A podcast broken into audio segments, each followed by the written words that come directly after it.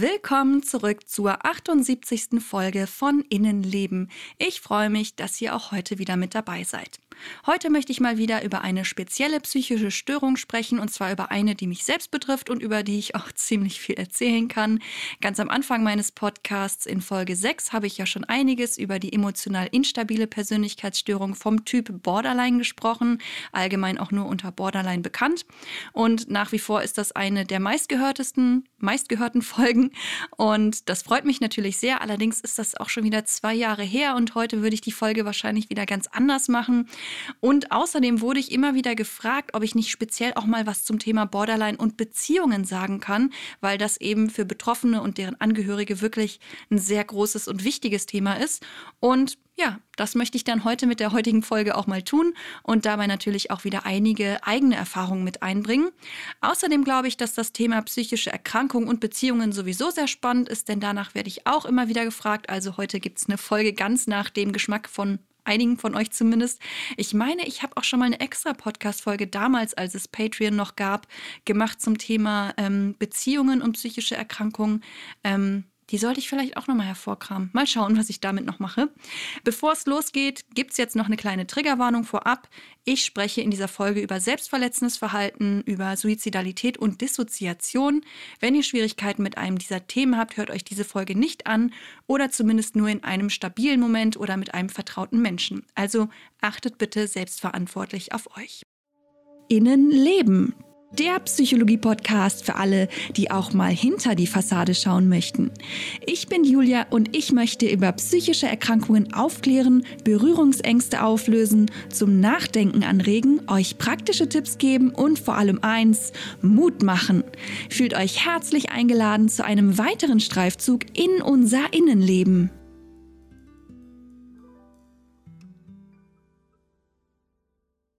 Um nochmal alle, die hier gerade zuhören, mit ins Boot zu nehmen, möchte ich nochmal ganz knapp erklären, was mit Borderline eigentlich gemeint ist. Wir sprechen hier von einer emotional instabilen Persönlichkeitsstörung vom Typ Borderline. Das ist zumindest die genaue Beschreibung. In der Alltagssprache ist meistens aber von Borderline die Rede. Bei der Borderline-Persönlichkeitsstörung geht es darum, dass die betroffenen Menschen meist große Schwierigkeiten haben, ihre Emotionen zu regulieren. Außerdem werden die eigenen Emotionen oft als sehr intensiv wahrgenommen und es ist immer mal wieder wieder die Rede von einer neunmal stärkeren Gefühlsintensität als eben bei gesunden Menschen. Viele Betroffene leiden unter starker Wut, Wutausbrüchen, Streitereien, Konflikten und einer unberechenbaren Stimmung, also starken Stimmungsschwankungen. Hinzu kommt meistens ein instabiles Selbstbild, Unsicherheiten bei eigenen Zielen und Vorlieben, eine Neigung zu sehr intensiven, aber eben auch instabilen Beziehungen, starke Ängste und Bemühungen, nicht verlassen zu werden und starke Gefühle von Leere. Viele Betroffene verletzen sich selbst, aber bei weitem eben auch nicht alle. Immer wieder höre ich die Falschaussage, dass jemand, der sich eben selbst verletzt, auf jeden Fall Borderline hat, aber das ist nicht der Fall. Selbstverletzendes Verhalten, auch als SVV abgekürzt, ist ein Symptom, das bei verschiedenen psychischen Erkrankungen auftreten kann. Es ist oft der Versuch, mit etwas zurechtzukommen, zum Beispiel mit innerem Schmerz, mit Hilflosigkeit, mit Angst oder mit Hass. Für manche Menschen ist es auch so eine Art Bestrafung oder es ist zu irgendwas geworden, geworden, das automatisch zu bestimmten Situationen für sie dazugehört, weil es eben einen Zweck erfüllt. Aber nicht alle Menschen mit einer Borderline-Persönlichkeitsstörung regulieren sich darüber. Manche konsumieren auch gewisse Substanzen oder wenden andere Techniken an. Das müssen auch nicht immer destruktive Dinge sein, genauso wie nicht alle Betroffenen Selbstmordgedanken haben oder auch tatsächlich schon einen Suizidversuch hinter sich haben. Wir sprechen hier von einer Erkrankung, die eben ganz individuell ausfallen kann und ich finde es sehr, sehr wichtig, das immer wieder im Kopf zu haben, wenn wir über gewisse Diagnosen oder auch Krankheiten sprechen.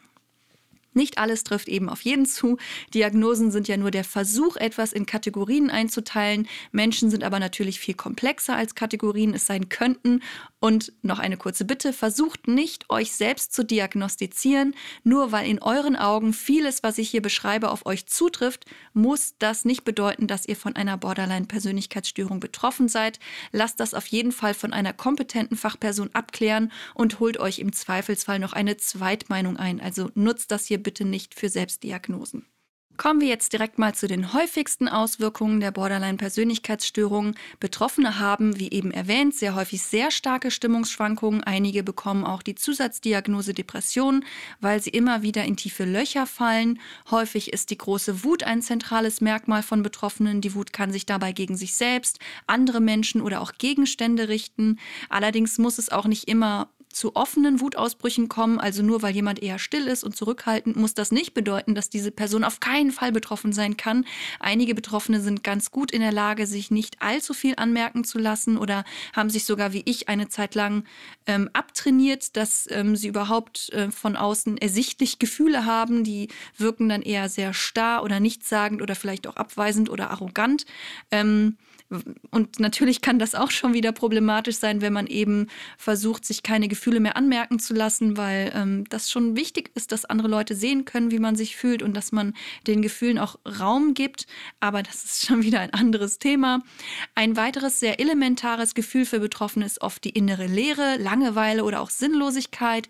Diese Empfindungen führen oft dazu, dass die Betroffenen sich ziellos fühlen, nicht wissen, wer sie eigentlich sind, wohin sie gehören und so weiter. Verstärkt werden diese Gefühle Gefühle häufig noch von der oft empfundenen Einsamkeit und der ständigen Angst, verlassen werden zu können. Es ist manchmal schon ziemlich grausam mit anzusehen oder eben auch selbst zu erleben, was Menschen alles tun, wie weit sie gehen, nur um nicht verlassen zu werden. Sie klammern sich verzweifelt an Bezugspersonen, die ihnen oftmals gar nicht gut tun. Und sobald sie sich dann mal wieder etwas näher und äh, sicherer fühlen, gehen sie dann doch wieder auf Abstand, statt sich ähm, zu erholen, weil zu viel Nähe ja oft auch wieder Angst macht. Also es ist ein Hin und her und es ist oft sehr kompliziert und schwierig und eben auch für die Betroffenen wirklich sehr anstrengend und belastend. Ja, ich denke, ihr seht schon, dass das Ganze sehr komplex und auch widersprüchlich ist. Häufig ist von einem Eiertanz die Rede, wenn versucht wird zu beschreiben, wie Beziehungen mit Betroffenen so sind. Häufig gibt es Streits, vielleicht sogar häufig auch wechselnde Partnerschaften oder überhaupt Bekanntschaften. Auch so On-Off-Beziehungen sind keine Seltenheit und alles dreht sich eben immer wieder um das Spannungsfeld Nähe und Distanz.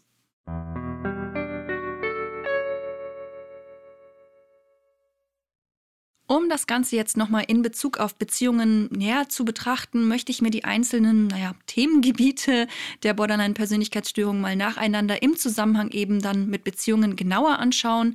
Beginnen möchte ich mit der Impulsivität.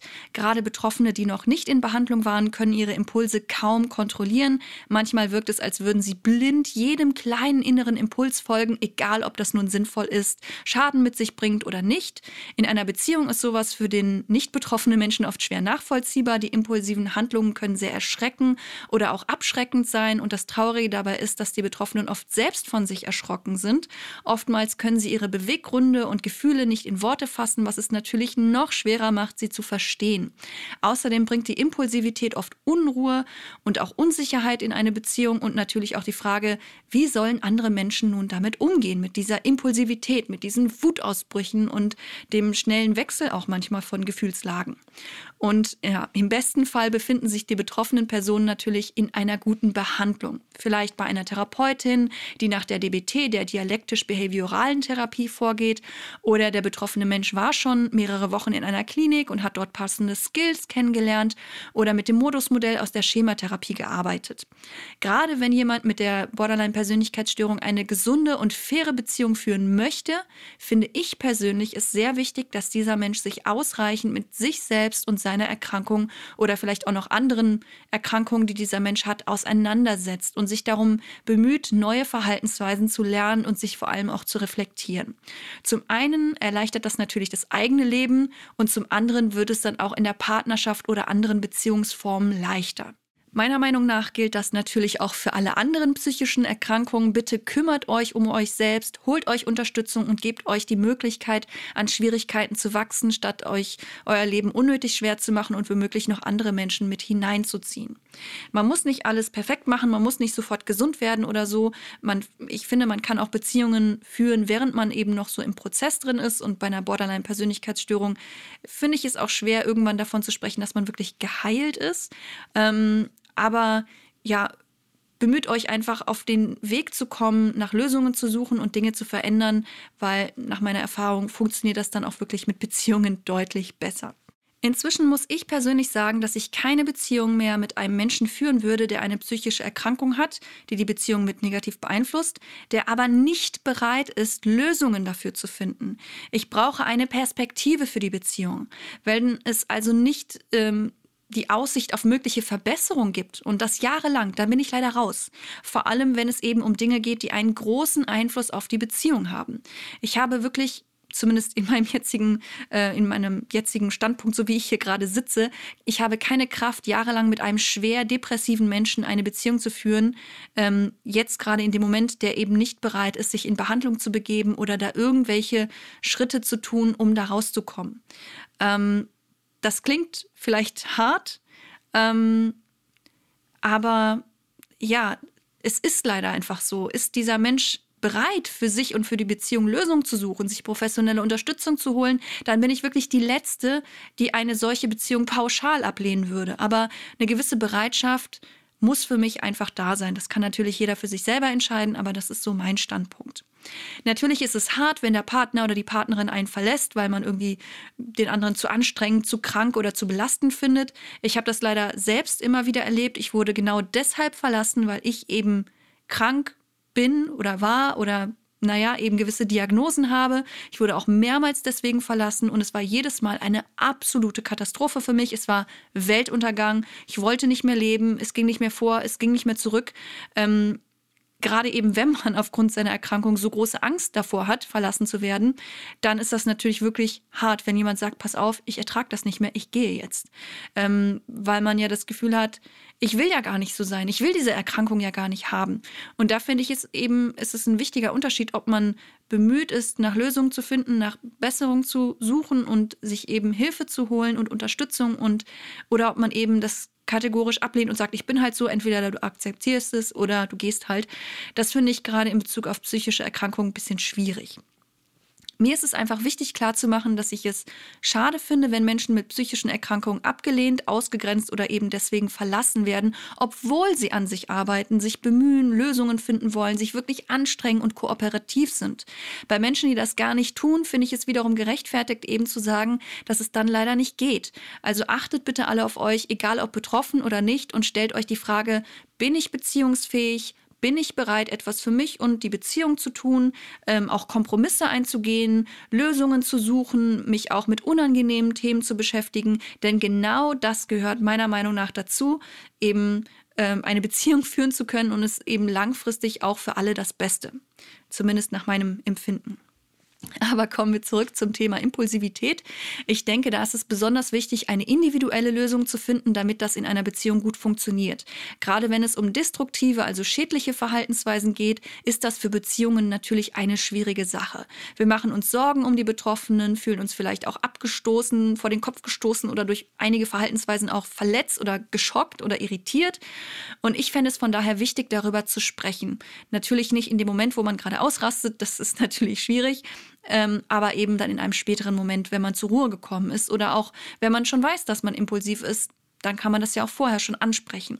Dafür müssen natürlich alle Beteiligten offen dafür sein und die betroffene Person muss in der Lage sein, eben erklären zu können ähm, und ja, das muss das eigene Verhalten auch verstehen und dann eben auch vermitteln können. Ich kann das inzwischen ganz gut finde ich zumindest. Ich musste das aber wirklich jahrelang üben. Inzwischen kann ich all meine Verhaltensweisen bis ins kleinste Detail analysieren und auch darüber sprechen. Außerdem kann ich mir Pläne zurechtlegen, was ich tun kann, damit ich mich das nächste Mal anders verhalte, wenn ich eben selbst mein Verhalten blöd finde oder jemand anders sagt, ey, das belastet mich total. Können wir da nicht irgendwie gucken, ob wir das ein bisschen verändern können mit der Zeit? Früher war ich dazu nicht in der Lage, also ganz früher schon gar nicht und dann irgendwann habe ich es immer wieder versucht, aber es dauert eben auch. Erst so nach meinem ersten Klinikaufenthalt habe ich zum Beispiel mit Situationsanalysen dann gearbeitet und konnte anschließend immer besser das eigene Verhalten verstehen und auch anderen erklären. Ich habe mich selbst immer mehr beobachtet, vor allem meine Gefühle und Verhaltensweisen und was alles so dahinter steckt und natürlich vor allem auch, wie ich das Ganze beeinflussen kann, sodass ich ein weniger belastendes Leben und eben auch bessere Beziehungen führen kann. Und genau das wünsche ich allen betroffenen Menschen, egal welche psychische Störung oder Erkrankungen sie nun haben, dass sie lernen, einen guten und vor allem auch versöhnlichen und konstruktiven Umgang mit den eigenen Problemen, Gefühlen und Konflikten zu finden, weil davon profitieren sie selbst am allermeisten, aber eben auch vor allem ihr Umfeld, allen voran ihre Beziehungen.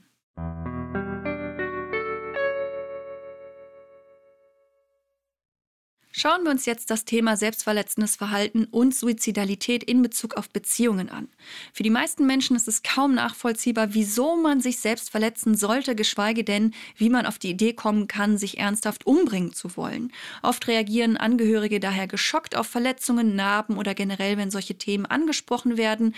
Und leider macht es den Betroffenen das nicht gerade einfach, noch offen darüber sprechen zu können. In Kliniken wird oft so ein Riesendrama um Selbstverletzung gemacht, was auch hier hier wieder meiner Meinung nach kontraproduktiv ist. Ähm, ja, zumindest nach dem, wie ich das eben in vielen Kliniken so erlebt habe. Man, man fühlt sich fast schon bestraft oder ähm, ja, es ist entwürdigend, wie man dann wie ein Kind seine Narben vorzeigen muss oder seine Wunden, gerade wenn sie vielleicht auch nicht so besonders schlimm sind und wie dann manche Krankenpfleger oder Therapeuten und Therapeutinnen und überhaupt die Menschen dort manchmal umgehen. Ich finde, da gibt es noch einiges zu verbessern, aber ja, da könnte ich stundenlang über das Thema sprechen. Also in der Regel wollen Betroffene respektiert und akzeptiert werden und nicht als ein Alien oder Monster gesehen werden, nur weil sie sich selbst verletzen. Ich persönlich finde es daher sehr wichtig, ganz offen und einfühlsam darüber zu sprechen. Versucht als Angehörige nicht zu geschockt oder abwehrend zu reagieren, wenn euch jemand erzählt, dass er sich selbst verletzt. Natürlich ist das eine ernstzunehmende Sache, keine Frage, aber es ist in der Regel auch kein Weltuntergang, zumindest nicht, wenn es eben äh, nicht jetzt wirklich akut lebensgefährlich ist. Ich spreche inzwischen ganz offen über meine Selbstverletzung, über meine Narben, über meine Suizidgedanken und beantworte da gerne jegliche Fragen zu. Früher ging das aber natürlich noch nicht so selbstverständlich. Das war alles so ein Prozess. Seid deshalb nicht böse oder beleidigt, wenn jemand noch nicht darüber sprechen kann oder will. Natürlich ist das schade, aber gebt euch beiden Zeit dazu. Es hilft auf jeden Fall und zwar für beide Seiten, sich erst einmal über das Thema und die damit verbundene Erkrankung zu informieren. Beschäftigt euch damit, denn das ist eine gute Grundlage, um später auch mal darüber sprechen zu können. Was nicht passieren sollte, ist natürlich, dass ihr euch durch das äh, selbstverletzende Verhalten oder die Suizidgedanken oder auch Handlungen von Betroffenen zu sehr belastet fühlt oder sogar irgendwie ähm, ja erpresst fühlt oder irgendwie sowas oder dafür verantwortlich gemacht wird, holt euch in solchen Fällen Selbstunterstützung. Es gibt immer mehr Angebote für Angehörige, zum Beispiel beim Bundesverband der Angehörigen psychisch Kranker, den BAPK. Ich kann euch nur empfehlen, auch die eigene Belastung ernst zu nehmen und euch dafür eben Hilfe zu suchen. Ihr müsst da nicht alleine durch, ebenso wie ich den Betroffenen natürlich auch professionelle Hilfe empfehle. Ich glaube, wenn ich persönlich einen Partner hätte, der immer wieder akut selbstmordgefährdet wäre, könnte könnte ich das auf Dauer auch nicht so gut ertragen. Ich würde dann versuchen, mit ihm darüber zu sprechen, ohne daraus einen Vorwurf zu machen. Das heißt, ich würde erklären, wie ich mich damit fühle, dass ich Angst um ihn habe, mich hilflos fühle, mir ständig Sorgen mache und zum Beispiel dadurch schon, keine Ahnung, Bauchweh habe oder was auch immer. Und dass ich mir wünsche, dass wir dafür eine Lösung finden. Vielleicht ähm, wäre der andere ja dann auch dazu bereit, sich in Therapie zu begeben oder in den Akutphasen auch in eine Klinik zu gehen. Vielleicht kann man da auch Abmachungen treffen.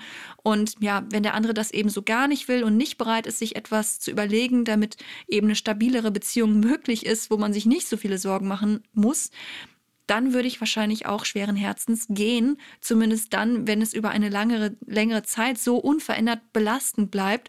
Und ich finde, das wäre dann auch mein gutes Recht. Und das sage ich, obwohl ich selbst schon oft sterben wollte und mich zum Teil sehr regelmäßig verletzt habe und noch dazu große Angst vor dem Verlassenwerden hatte nach wie vor, ähm, ich kann das total verstehen, aber ich finde es eben auch nur fair, wenn jemand geht, wenn eben keine Besserung und keine Bereitschaft besteht, eine Lösung zu finden und da eben nichts in Sicht ist und keine Hoffnung besteht. Ich würde nicht sagen, dass es bei mir so war, weil ich wirklich jahrelang immer wieder ähm, in verschiedenen Therapien und Kliniken war, aber ich kenne auch einige Leute, die eben nicht dazu bereit sind oder der Meinung sind, dass es ja doch alles nichts bringt. Und damit hätte ich eben so meine Schwierigkeiten, mit so jemandem dann eine stabile Beziehung führen zu können.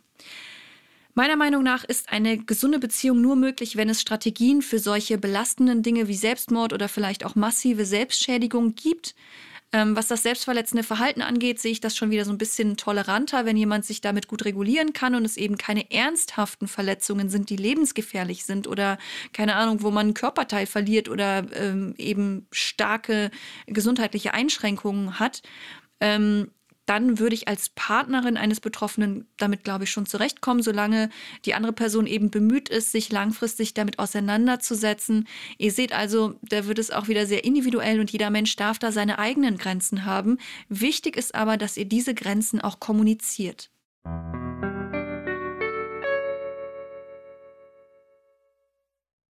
Auch die hohe Emotionalität und die wechselnden Stimmungen von Betroffenen sind in Beziehungen häufig ein schwieriges Thema. Man weiß ja nie, woran man bei dem Betroffenen gerade ist, ob er ausrastet oder gleich weint, ob er sanft ist oder aggressiv. Das kann schon mal ja sehr irritierend sein oder auch vor den Kopf stoßen. Ich finde es an dieser Stelle daher sehr wichtig, dass die Betroffenen lernen, sich und ihre Gefühle zu beobachten und zu verstehen. Und auch hier geht es wieder darum, darüber zu sprechen. Gebt eurem Gegenüber immer wieder ein Update, wie ihr euch gerade fühlt. Ich mache es zum Beispiel so, dass ich meinem Partner oft ganz spontan sage, hey, nur so zur Info, ich bin gerade bei 70. Damit meine ich dann, dass meine Anspannung bei 70 Prozent ist, also schon sehr hoch. Und er kann mich dann besser einschätzen und lässt mich in der Regel dann so ein bisschen in Ruhe, damit ich mich beruhigen oder vielleicht skillen kann und mich eben darum kümmern kann und eben nicht ein Streit entsteht, weil ich zu angespannt bin und in solchen Momenten oft nicht mehr so logisch denken kann und dann eben, ja, das leichter oder schneller eskalieren kann. Wenn ich eine hohe Anspannung habe, fällt es mir oft schwer, freundlich oder ja, sachlich zu bleiben. Oft habe ich so große Wut oder Angst, dass ich nicht genug Kapazitäten habe, um in Ruhe meinen Zustand zu erklären oder irgendwie sofort gegenzusteuern steuern. Also informiere ich immerhin meinen Partner. Er kann meine Handlungen dann besser verstehen und nimmt mir dann glücklicherweise auch etwas weniger krumm. Wenn ich motzig werde, zumindest versteht er dann, wieso ich so bin und kann darauf reagieren, zum Beispiel mit Sicherheitsabstand. Was bei starken, überfordernden Gefühlen leider auch oft passieren kann, ist, dass Betroffene in dissoziative Zustände geraten. Das kann eine Art Notfallreaktion auf Belastungen sein. In Folge 58 habe ich ja am Anfang auch so ein bisschen was über Dissoziation erzählt. Da an dieser Stelle nur mal, nur mal ganz kurz. Dissoziation ist ein Überbegriff für verschiedene Zustände, in denen psychische Funktionen ähm, sich voneinander abspalten oder so auseinanderfallen. Häufig betrifft das zum Beispiel die Wahrnehmung. Wir nehmen uns oder unsere Wahrnehmung äh, unsere Umwelt nicht mehr richtig wahr. Wir fühlen uns unwirklich und entrückt und können vielleicht sogar gar nichts mehr mit der Umwelt, äh, gar nicht mehr mit der Umwelt so interagieren. Oder wir fühlen uns nicht mehr oder wir hören nichts mehr, sehen nichts mehr. Es gibt da sehr unterschiedliche dissoziative Zustände, die auch in ihrer Stärke und Ausprägung sehr unterschiedlich sein können. Und wenn sie uns sehr stark beeinträchtigen und wir darunter massiv leiden, sprechen wir auch von einer dissoziativen Störung. Es ist also nochmal ein eigenes Störungsbild, was auch Menschen mit anderen psychischen äh, Erkrankungen haben können. Je nachdem, was für eine Art der Dissoziation wir haben, kann das von außen betrachtet oft sehr unheimlich oder komisch wirken. Ich erinnere mich noch daran, dass ich früher häufig mal völlig weggetreten irgendwo saß oder lag und man mich dann angesprochen hat. Ich davon aber gar nichts mitbekommen habe und auch nicht reagiert habe. Ich war so wie erstarrt irgendwie, wie eingefroren. Und einmal ist es mir auch passiert, dass Leute deswegen die Polizei gerufen haben und ähm, ja, das hatte dann unschöne äh, Ausgänge, äh, landete dann in der geschlossenen Station und kam da erstmal nicht mehr raus. Ähm, andere haben mir wiederum irgendwie nicht geglaubt oder dachten, ich simuliere oder mache nur einen Spaß oder möchte irgendwie schocken oder so oder ich möchte irgendwie manipulieren oder so. Manche waren auch total abgeschreckt oder haben mich einfach in Ruhe gelassen und manche haben auch die Chance genutzt, um mit mir zu machen, was sie wollten. Im Nachhinein habe ich das Gefühl, ich habe meinen Körper in solchen dissoziativen Zuständen oft im Stich gelassen. Ich war nicht da, ich war geistig nicht anwesend und die meisten Menschen wussten eben auch nicht, wie sie damit umgehen sollten. Und es gab eben auch Menschen, die dann mit meinem Körper eben, äh, der eher irgendwie noch anwesend war, gemacht haben, was sie wollten, während ich psychisch nur so halb anwesend war. Ähm, manchmal war ich wirklich komplett weggebeamt. Manchmal habe ich schon noch so ein bisschen mitbekommen, was um mich herum passiert. Und manchmal hatte ich das Gefühl, was hier gerade passiert, ist so schlimm, ich kann es nicht ertragen, aber ich konnte es auch nicht komplett ausblenden. Also das fühlte sich fast schon an wie in einem Wachkoma. Ich merke, was um mich herum passiert und es ist furchtbar, was gerade um mich herum passiert. Ich bin aber in einer Starre und kann nicht handeln. Also das ist schon wirklich ähm, ein sehr erschreckender Zustand, auch für die Betroffenen selbst natürlich. Und ähm, Auch hier finde ich es natürlich wichtig in Bezug auf Beziehungen, dass man das Ganze anspricht und erklärt und versucht, diesen Zustand zu beschreiben und dann eben auch ganz individuell zu überlegen, was die Betroffenen in so einem Moment brauchen. Was wünschen sie sich von Angehörigen, wie diese reagieren sollen? Wollen sie in Ruhe gelassen werden? Wollen sie da rausgeholt werden? Wollen sie geschüttelt werden oder eben nicht? Was hilft und was hilft nicht? Und wenn die Angehörigen dann darüber Bescheid wissen, ist es für sie oft viel einfacher, damit umzugehen. Deswegen sprecht miteinander darüber, versucht versucht es zu erklären oder zumindest zu äußern, wie andere am besten damit umgehen sollen.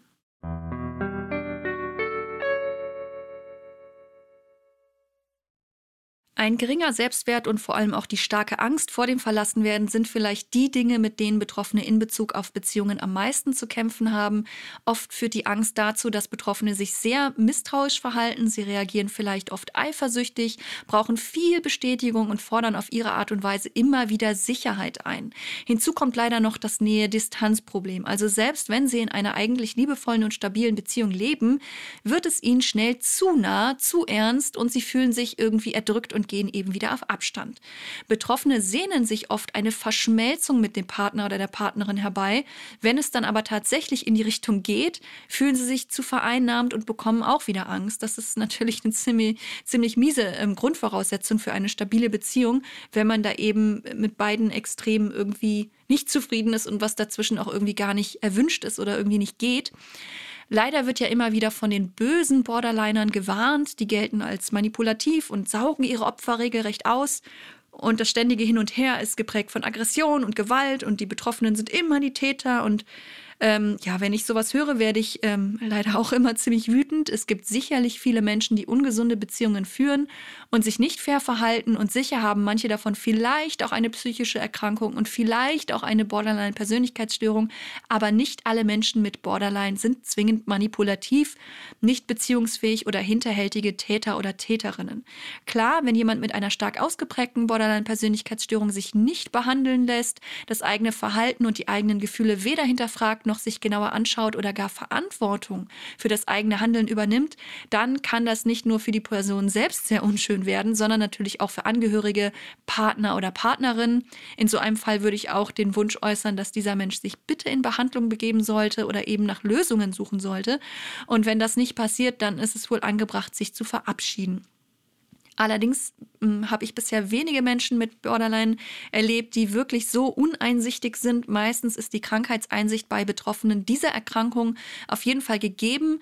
Da gibt es ganz andere Störungen, bei denen das typischerweise eher nicht der Fall ist, wo eben die Leute sich nicht als krank sehen oder irgendwie das Gefühl haben, Hilfe in Anspruch nehmen zu wollen. Und klar, es gibt immer wieder Ausnahmen. Das ist eben sehr individuell. Ich bin aber nicht dafür, irgendwen pauschal irgendwie als Täter oder Täterin hinzustellen oder als schlecht oder als böse oder als generell nicht beziehungsfähig.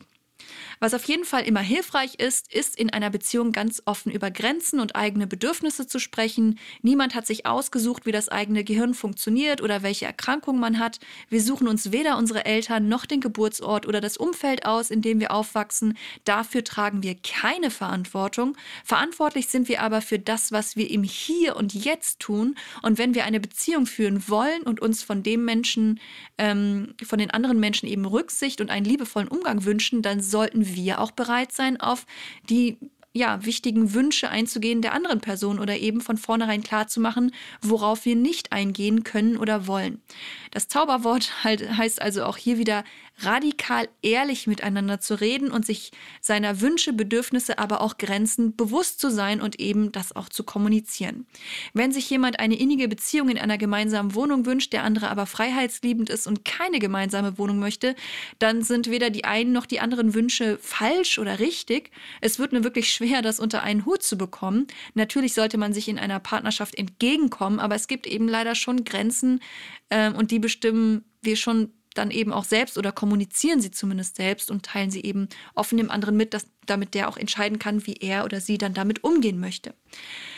Ähm, dann wird es natürlich auch einfacher mit dem Thema Angst vor dem Verlassenwerden. Wir können gemeinsam oder auch mit professioneller Hilfe herausfinden, was genau uns Angst macht, in welchen Bereichen wir mit der Angst umgehen oder wie wir ihr entgegentreten können und wollen und wo unsere Grenzen sind. Und wenn jemand keine offene Beziehung führen möchte, dann sollte das auch berücksichtigt werden, genauso wie berücksichtigt werden sollte, dass jemand eben noch an seinen Ängsten arbeiten muss und der andere Teil der Beziehung dafür etwas mehr Geduld und Rücksicht zeigen sollte. Oder wenn jemand eben eine offene Beziehung möchte, dann sollte man das auch offen kommunizieren. Es gibt da irgendwie kein richtig oder falsch. Jeder hat eben unterschiedliche Wünsche und Bedürfnisse und Grenzen und das ist völlig normal und ähm, sollte auf jeden Fall in jeder Beziehung, egal ob psychisch krank oder nicht, berücksichtigt werden. Wenn nämlich all diese Themen auf dem Tisch sind, dann wird es einfacher, ähm, gerade wenn eben auch ein Therapeut oder eine Therapeutin das Ganze begleitet, wenn es eben um starke Ängste geht, die man mitbringt und deswegen auch immer wieder vielleicht, keine Ahnung, klammert oder eifersüchtig ist, was ja auch wieder Probleme mit sich bringen kann. Aber wenn da eben jemand ist, der dabei hilft, das zu kommunizieren und nach Lösungen zu finden, dann sehe ich da auf jeden Fall eine gute Chance, dass man das auch in den Griff kriegen kann.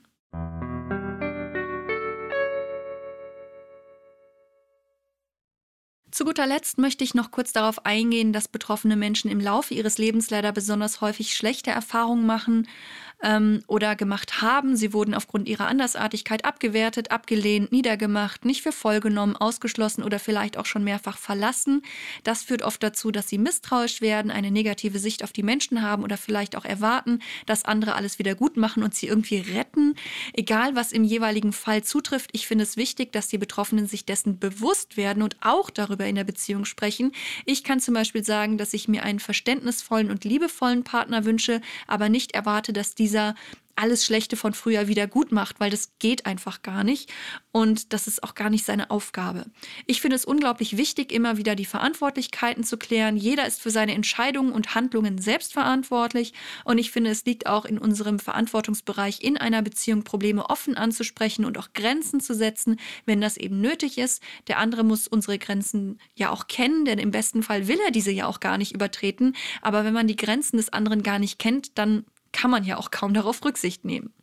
Betroffene einer Borderline-Persönlichkeitsstörung leiden äh, ja häufig auch unter eigenen extremen Gefühlen und Impulsen und einige übertreten dabei auch Grenzen. Und ich finde es wichtig, dass das ihnen gegenüber auch angesprochen wird. Also zum Beispiel, als du so laut geschrien und mit meinen Sachen um dich geworfen hast, hast du massiv meine Grenzen überschritten. Das ist erstmal nur eine Feststellung ähm, eine Beobachtung und noch kein Vorwurf. Und eine gute Reaktion darauf wäre dann, oh, tut mir leid, ist mir vielleicht auch echt peinlich, dass ich deine Grenzen überschritten habe. Wenn du möchtest, kann ich dir erklären, wie es dazu kam und ich werde mich bemühen und mir Strategien mit meiner, keine Ahnung, Therapeutin zum Beispiel überlegen, damit das nicht wieder passiert. Und vielleicht reagiert unser Gegenüber ja dann mit einem, okay, Erzähl mir das gerne. Ich möchte verstehen, was dich so aus der Fassung gebracht hat. Danke für deine Entschuldigung. Die nehme ich gerne an und ich hoffe, wir finden zukünftig bessere Möglichkeiten für dich, mit solchen schwierigen Situationen umzugehen.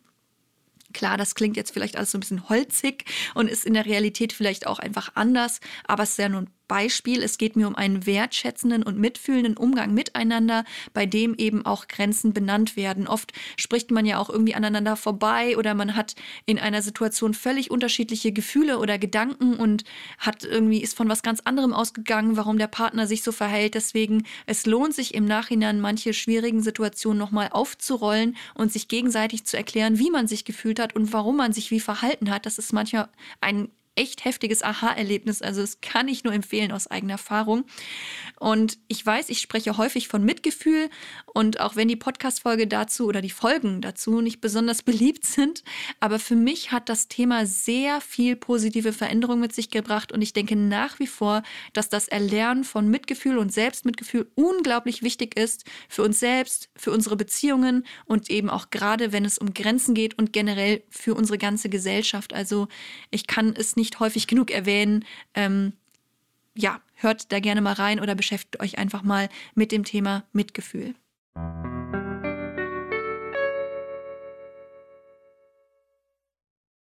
So, nun sind wir fast am Ende angekommen, aber bevor ich mich verabschiede, möchte ich noch ein paar Erfahrungen loswerden. Vor einigen Jahren, als ich noch nicht so lange in therapeutischer oder psychiatrischer Behandlung war, ähm, war es äh, mit mir sicherlich deutlich schwieriger in einer Beziehung zu sein als jetzt. Ich habe vieles sehr persönlich genommen. Ich war sehr unausgeglichen, schnell enttäuscht. Ich habe mich regelmäßig selbst verletzt. Es gab Wutausbrüche, ganz viel Drama durch diese intensiven Emotionen und auch ziemlich viele düstere Momente, wo ich keine Hoffnung hatte, wo ich sterben wollte. Ähm, aber trotz oder vielleicht auch gerade deshalb war ich immer wieder sehr bemüht, das alles zu verändern, neue Wege zu gehen. Ich war immer wieder in verschiedenen Kliniken. Ich habe mir Rat bei Therapeutinnen und Therapeuten gesucht und ähm, leider bin ich nicht immer auf wirklich gute Unterstützung gestoßen. Das erleben viele Menschen ja auch so, dass es immer wieder Ärzte, Therapeuten, Kliniken, Menschen gibt, die einem nicht so weiterhelfen. Und ich kann euch immer nur wieder dazu ermutigen, es trotzdem immer wieder zu versuchen, immer wieder neue Anläufe zu starten. Das habe ich eben auch so gemacht. Mein Weg war vielleicht so ein bisschen verrückt und auch dramatisch, aber ich würde von mir sagen, naja, wer will das schon von sich sagen, aber ich bin kein schlechter Mensch. Klar, wenn jemand mich verlassen oder sehr verletzt hat, habe ich ihm das Allerschlimmste gewünscht in dem Moment und habe vielleicht auch krasse Verhaltensweisen an den Tag gelegt. Ich war geschockt, ich war in Ausnahmezuständen, aber ich denke, ich habe niemandem durch meine Gedanken, durch meine Wut oder meine Ausraster jetzt so wirklich geschadet. Ja, das war sicherlich sehr anstrengend und auch mal belastend mit mir und vielleicht auch mal ein bisschen mehr belastend als mit anderen Menschen. Ähm, oder erschreckend oder so, aber dafür habe ich eben auch andere Stärken und Talente. Und inzwischen kann ich von mir behaupten, dass ich absolut beziehungsfähig bin und das als Selbstbetroffene einer Borderline-Persönlichkeitsstörung. Also bitte gebt die Hoffnung auf eine gute Beziehung nicht auf. Wenn ihr selbst auch betroffen seid durch Therapie, Selbstreflexion und Mitgefühl ist so vieles möglich. Ich bin selbst immer wieder von mir überrascht, wie viel es sich verändert und auch verbessert hat, obwohl ich noch immer starke Gefühle, Ängste und auch instabile Momente habe. Und heute ist eigentlich auch wieder so ein Tag, ähm, wo mir vieles unglaublich schwer fällt. Ich reiß mich hier gerade für den Podcast unglaublich zusammen. Ähm, ich weiß nicht, inwieweit man das wirklich mitbekommt, aber ähm, es ist vieles nach wie vor nicht einfach, aber es hat sich so vieles verbessert und ich bin sehr froh, dass ich trotz allen Schwierigkeiten und düsteren Momenten immer wieder es versucht habe, trotzdem daraus zu kommen, daraus zu lernen und neue Strategien äh, mir anzueignen. Klar, vielleicht ähm, ist das auch ein großer Makel, den ich da habe durch meine Erkrankungen. Ähm, aber irgendwie hat ja jeder irgendwas und das ist auch okay, solange wir ehrlich mit uns selbst sind und Dinge angehen, die uns und andere zu sehr belasten.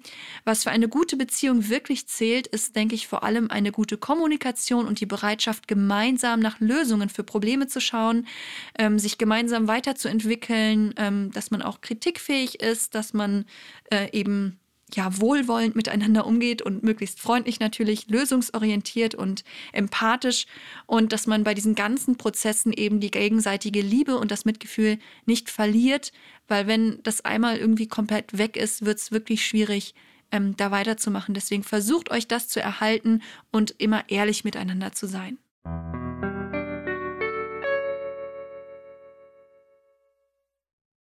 So, ihr Lieben, das war's jetzt wirklich für heute. Das war doch wieder eine längere Folge. Ich hoffe aber, ich konnte euch mit dieser Folge ein bisschen näher bringen, wie auch gute Beziehungen mit betroffenen Menschen funktionieren können. Ähm, ich werde mich jetzt in den nächsten Wochen und Monaten an dieser Stelle erstmal ein bisschen verabschieden. Äh, ich brauche eine Sommerpause, einmal weil äh, ich wirklich im Moment ziemlich gestresst und überfordert bin mit allem, was in meinem Leben gerade so stattfindet. Und noch dazu ähm, gibt es bald noch eine große Renovierung und einen Umzug. Ähm, und das ist einfach unglaublich viel, was bald alles auf mich zukommt. Deswegen werde ich so ja, wahrscheinlich mindestens zwei Monate erstmal eine Pause machen, mal gucken, ähm, ob es vielleicht auch sogar eine längere Pause gibt. Ähm, wenn ihr auf dem Laufenden bleiben wollt, trotz allem äh, werde ich mich immer wieder auf Instagram melden. Also schaut gerne da mal vorbei unter innenleben.podcast. Da seid ihr dann immer auf dem neuestmöglichen Stand und ähm, Genau. Und ihr könnt mir natürlich auch eine Mail schreiben an innenlebenpodcast.gmx.de. Allerdings äh, komme ich da manchmal mit den Nachrichten nicht so ganz hinterher. Äh, also seid bitte geduldig. Ich habe für Instagram auch noch ein Story-Highlight erstellt. Die meisten von euch wissen es schon. Da habe ich verschiedene Anlaufstellen zusammengefasst. Äh, wenn ihr eben Beschwerden, Probleme habt und nicht wisst, an wen ihr euch wenden könnt, also schaut dort gerne mal nach, wenn ihr Unterstützung braucht. Es gibt dort auch Hilfen für Angehörige. Also ähm, scrollt euch da mal durch oder klickt euch da durch. Ähm, und in einem anderen Story-Highlight findet ihr bei Instagram außerdem noch eine Auflistung aller bisherigen Podcast-Themen. Also wenn ihr ja das Gefühl habt, ihr kommt mit den Podcast-Folgen nicht hinterher oder ihr habt alte Folgen noch gar nicht gehört und ähm, habt jetzt Zeit in der Sommerzeit, in den Sommerferien vielleicht, dann hört doch dort auch gerne mal rein, bis es dann hier an dieser Stelle wieder ähm, ganz neue Folgen gibt. Ich wünsche euch eine angenehme Zeit, einen wunderschönen Sommer. Ähm, ich freue mich sehr, dass nach wie vor so viele Menschen hier zuhören und ich freue mich unglaublich über euer positives Feedback. Und ähm, ja, bis zum nächsten Mal. Passt auf euch auf.